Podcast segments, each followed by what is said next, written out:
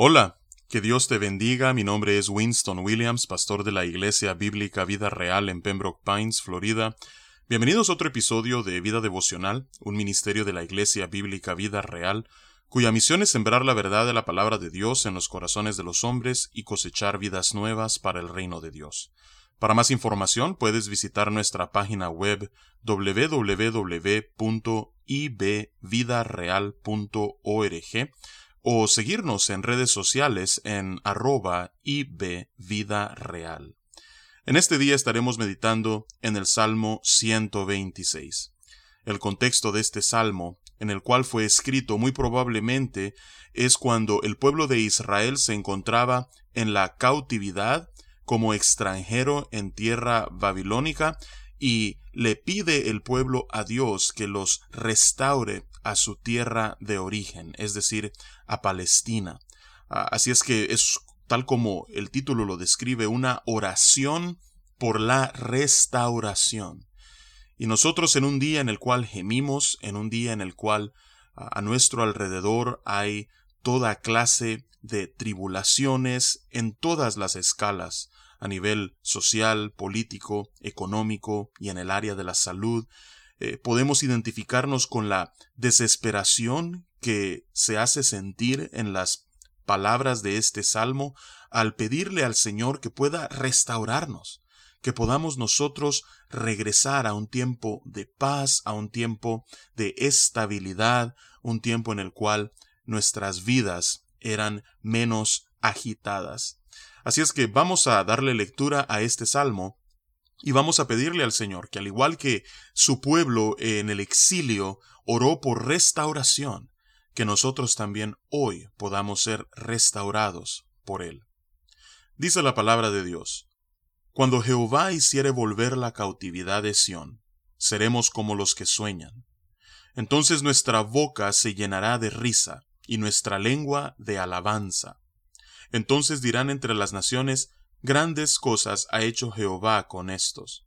Grandes cosas ha hecho Jehová con nosotros. Estaremos alegres.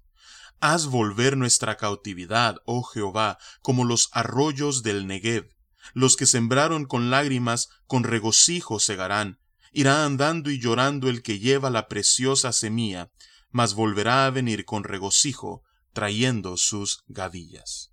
Que Dios bendiga su palabra en este día.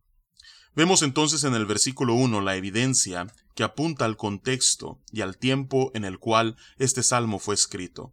Comienza el Salmo 126 diciendo cuando Jehová hiciere volver la cautividad de Sión. Nuevamente, Sión es una referencia al monte en el cual está situado el templo de Israel, pero también se usa eh, intercambiablemente con Israel. Entonces, en este caso, fácilmente podría leer este salmo cuando Jehová hiciere volver la cautividad de Israel.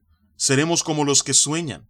Será algo tan extraordinario, será algo tan maravilloso, que parecerá como que si fuese un sueño. Así es que estas personas anticipan la obra que Dios hará cuando Él los restaure. Dice el versículo 2, entonces nuestra boca se llenará de risa y nuestra lengua de alabanza.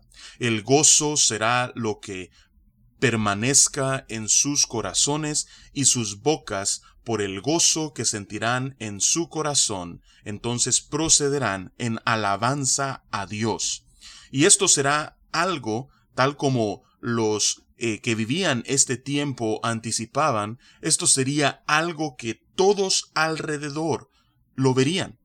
Dice, entonces dirán entre las naciones, grandes cosas ha hecho Jehová con estos. Cuando Dios obra de la manera en la que lo hizo al restaurar a Israel, cuando esos tres grupos regresaron bajo Esdras, bajo Zorobabel, bajo Nehemías, de vuelta a Jerusalén, cuando esto lo hace Dios así, todos alrededor se dan cuenta. Eso fue cierto cuando Dios liberó al pueblo de Israel de la esclavitud en Egipto.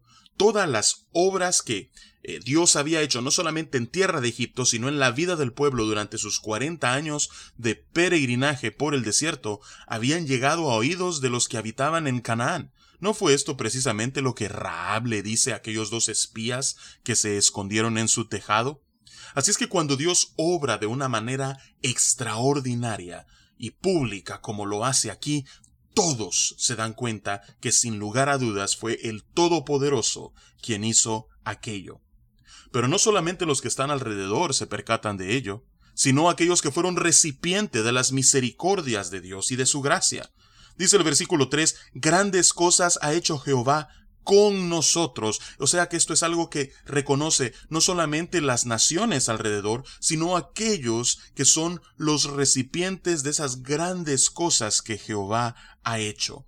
Y nuevamente, tal como habla este salmista en el versículo 2 cuando dice nuestra boca se llenará de risa, en el versículo 3 entonces concluye ese verso diciendo estaremos alegres. Por cuanto Dios ha hecho grandes cosas con nosotros, entonces nosotros estaremos alegres.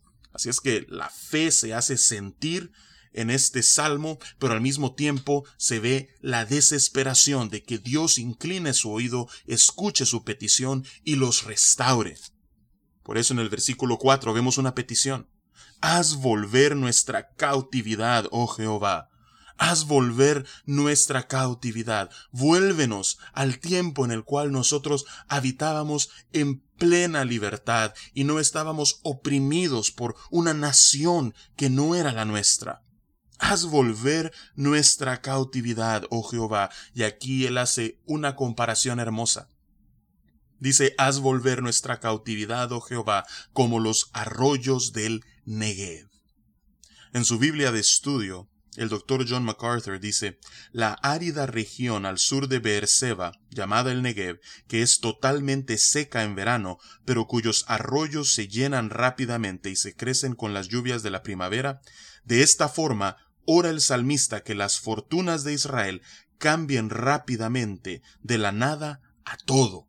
Así es que así como esas lluvias que empapaban la región llamada El Negev, una región árida, y en ese momento su situación cambiaba cuando los ríos se llenaban. Así, de manera repentina, el salmista le pide a Dios, Señor, vuélvenos de nuestra árida cautividad a la frescura de la libertad en nuestra tierra. Dice el versículo 5, los que sembraron con lágrimas con regocijo segarán. Irá andando y llorando el que lleva la preciosa semilla, dice el versículo 6, mas volverá a venir con regocijo trayendo sus gavillas. Algunos eruditos bíblicos entienden este simbolismo como sembrar las semillas de arrepentimiento y a cambio cegar una cosecha de un regreso feliz a la tierra de Israel. Es decir, que tras el arrepentimiento de la nación, Dios sería movido a misericordia y les concedería la petición que leemos en este salmo.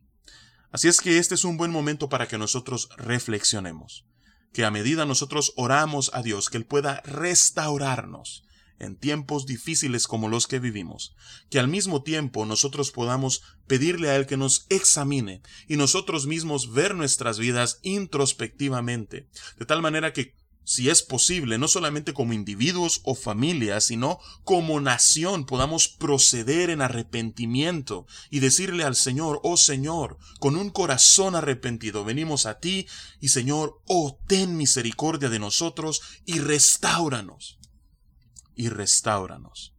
Así es que te invito en este día a que esa pueda ser tu oración, que cuando enciendas tu televisor y veas todos los sucesos que acontecen en el día a día, o, cuando estés en las redes sociales y ven y ves lo que ahí se, se comparte y se, y se transmite, que no te dejes llevar por el caos, sino que busques a Dios y encuentres en Él tu refugio y eleves esta oración pidiéndole a Él que en su misericordia, conforme a su voluntad, pueda restaurarnos. Así es que esa es mi exhortación para ti en este día. Que Dios te bendiga y con su favor nos encontraremos mañana.